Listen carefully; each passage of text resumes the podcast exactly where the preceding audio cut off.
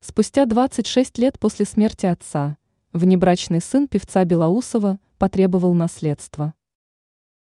Внебрачный сын певца Евгения Белоусова, Роман, спустя 26 лет после смерти отца, решил добиться права на половину наследства.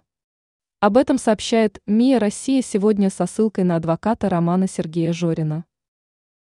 Как сын Белоусова добивается права на наследство.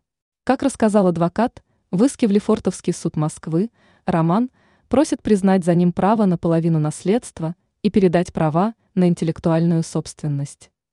По словам Жорина, все началось с того, что к Роману обратились люди, снимающие фильм про его отца, попросили разрешения на использование в картине песен.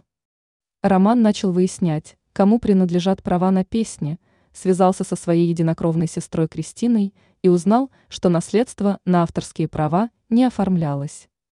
Роман и Кристина обратились к нотариусу, чтобы Роман вступил в наследство, но мать Кристины вмешалась и сказала, что Роману наследство не положено.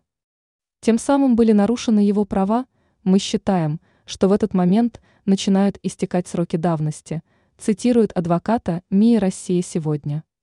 Поскольку на момент смерти отца Роману было 4 года, он, как несовершеннолетний на тот момент, имеет право на наследство и сейчас, полагает его защита.